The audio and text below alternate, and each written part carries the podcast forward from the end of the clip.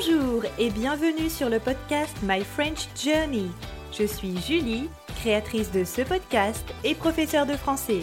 Si vous voulez apprendre le français ou progresser dans cette langue, ce podcast est fait pour vous. Mon but est de vous accompagner tout au long de votre aventure française. Avec des conversations authentiques, vous allez améliorer votre prononciation, votre grammaire et votre vocabulaire. Vous êtes prêts? Alors, c'est parti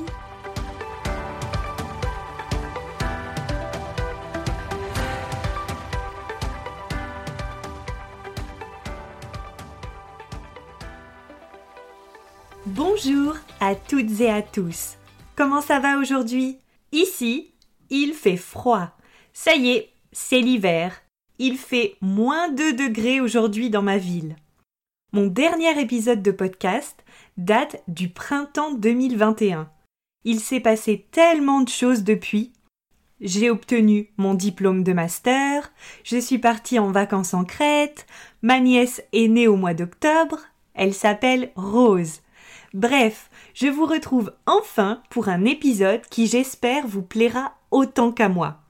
Ce sera le dernier épisode de cette année 2021. J'aimerais vraiment être régulière en 2022 sur mes épisodes de podcast, c'est ma résolution principale. En tout cas, aujourd'hui, nous allons parler de Noël. C'est une célébration très importante en France, et avec la situation sanitaire qui dure et dure encore, je trouve que Noël est vraiment l'occasion d'apporter un peu de magie dans nos vies.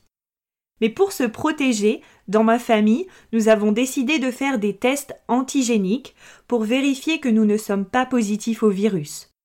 J'en profite aussi pour vous rappeler qu'on ne dit pas prendre un test PCR, mais plutôt faire un test PCR, faire un test antigénique.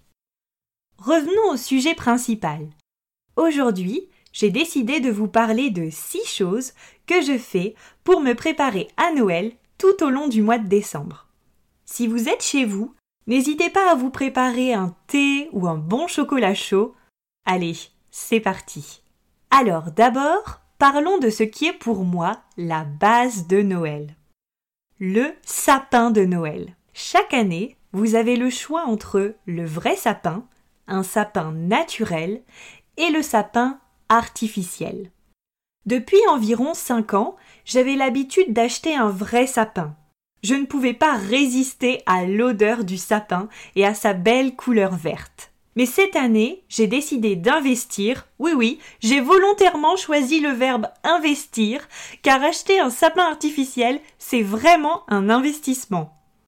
Alors pourquoi est-ce que j'ai décidé d'acheter un sapin artificiel? La première raison est que je trouvais ça vraiment magique de regarder mon sapin naturel les deux premières semaines. Mais ensuite, je trouvais ça vraiment déprimant de voir le sapin perdre ses aiguilles et sécher. En plus, le problème du sapin naturel, c'est de s'en débarrasser quand les fêtes sont terminées. En général, les villes organisent un jour de ramassage des sapins naturels au début du mois de janvier. Mais si vous voulez garder votre sapin un peu plus longtemps, il faudra vous rendre à la déchetterie. Dans plusieurs villes, il faut avoir une carte pour accéder à la déchetterie. Mais c'est très simple de l'obtenir. Il faut aller à la mairie de votre ville ou de votre village. Bref, si vous choisissez la déchetterie, encore une fois, les aiguilles du sapin. En plus d'en laisser partout dans votre appartement ou votre maison, votre sapin laissera aussi des aiguilles dans votre voiture. Enfin, la dernière raison est aussi l'environnement. Je pense qu'il vaut mieux acheter un sapin artificiel et le conserver une dizaine d'années plutôt que d'acheter un sapin naturel les ans. Revenons sur l'investissement. Je savais que j'allais utiliser ce sapin de nombreuses années, donc j'ai voulu trouver un très beau sapin, qui ressemblait à un sapin naturel. Mon sapin mesure 2 mètres 10 et il a coûté 220 euros. Mais je suis très contente de mon sapin. J'ai ajouté des guirlandes lumineuses et des boules de couleur blanche, rose et or. Ensuite, une véritable tradition de Noël chez moi, les films de Noël. Je pense que dans ce secteur, les Américains sont les meilleurs. Mais en France, nous avons quelques films de Noël très sympas. Aujourd'hui, je voulais vous parler d'un film en particulier que j'adore. Le Père Noël est une ordure. Je regarde ce film chaque année à la période des fêtes. Le Père Noël est une ordure est un film qui date des années 80. À l'origine, c'était une pièce de théâtre qui a été ensuite adaptée en film. L'histoire se passe pendant le réveillon de Noël, le 24 décembre. Deux bénévoles de l'association SOS Amitié à Paris assurent une permanence téléphonique. Ils répondent aux personnes qui ont besoin de discuter. Cette soirée va se retrouver perturbée par l'arrivée de plusieurs personnes qui vont créer plusieurs situations comiques. C'est vraiment un classique français à voir. Ensuite, durant le mois de décembre, je prépare des spritz. Les spritz sont des biscuits de Noël que nous préparons dans ma région, en Alsace et en Allemagne. Ces biscuits sont vraiment délicieux.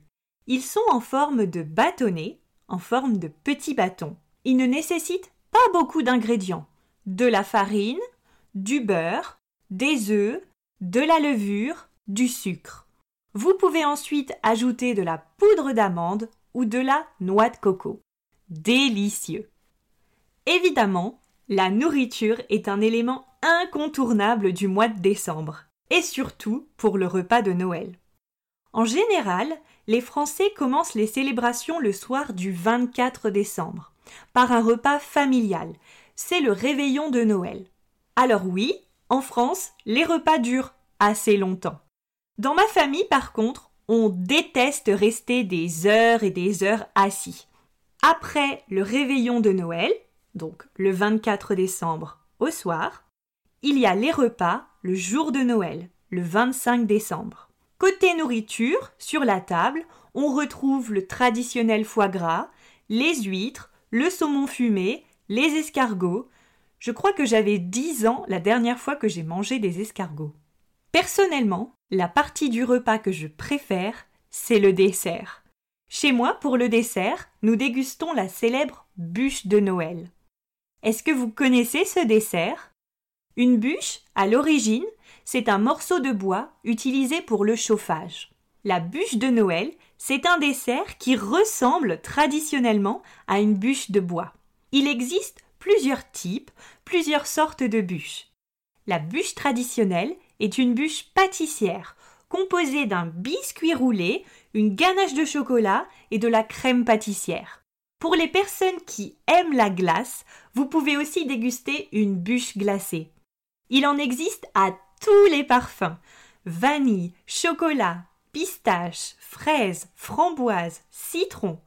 Cette année, nous avons décidé d'acheter une bûche pâtissière à la pâtisserie et une bûche glacée. Une autre tradition, les cartes de Noël. Depuis quelques années, j'envoie des cartes de Noël à ma famille et à mes amis. C'est une tradition qui s'est perdue ces dernières années. Cette année, j'ai donc acheté plusieurs cartes auxquelles j'ai ajouté une photo pour que la carte soit vraiment personnalisée. Selon moi, il s'agit d'une excellente manière de montrer à ses proches qu'ils sont importants pour nous. Alors oui, nous pouvons envoyer des emails ou des SMS. Personnellement, je suis adepte des cartes écrites à la main. Je ne me suis pas encore lancée dans la création de mes propres cartes de Noël, peut-être l'année prochaine. Enfin, la dernière tradition, bien sûr, la préparation des cadeaux. Est-ce que vous préférez offrir des cadeaux originaux ou des cadeaux utiles? J'adore surprendre ma famille, mais j'aime aussi l'idée qu'ils puissent utiliser mon cadeau dans leur quotidien. Cette année, j'ai préféré faire mes achats en ligne pour éviter la foule dans les magasins. Je dois encore emballer deux paquets et je serai prête. On se retrouve maintenant pour les questions à propos de l'épisode. Je vais vous poser trois questions et je vais vous laisser quelques secondes pour y répondre. Essayez de répondre aux questions oralement pour pratiquer. Alors, première question. Vous préférez les sapins artificiels ou les sapins naturels?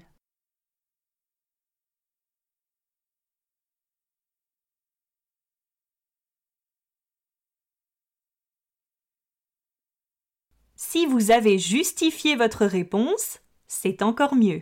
Question numéro 2. Quel est votre film de Noël préféré?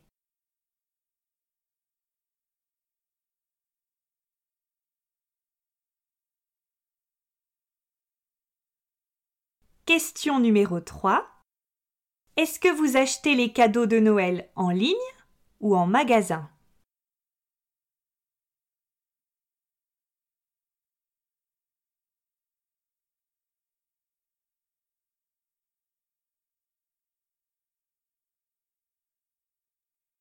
Si vous vous entraînez régulièrement de cette façon, vous allez être de moins en moins stressé lorsque vous devrez parler en français. Et voilà pour l'épisode du jour. N'oubliez pas que vous pouvez retrouver la transcription de l'épisode dans les notes de cet épisode. Je vous souhaite à toutes et à tous de passer de très bonnes fêtes de fin d'année avec les personnes que vous aimez. À bientôt! Comme toujours, si vous avez des questions, des suggestions, des remarques ou que vous voulez juste me faire un petit coucou, n'hésitez pas à m'envoyer un mail à bonjour@myfrenchjourney.com. Alors, ça s'écrit bonjour b o n j o u r donc c'est le at myfrenchjourney m y f r e n c h j o u r n e y.com. Je me ferai un plaisir de vous répondre. Encore mille merci de m'avoir écouté. Prenez soin de vous. Je vous dis à la semaine prochaine. À très vite. Salut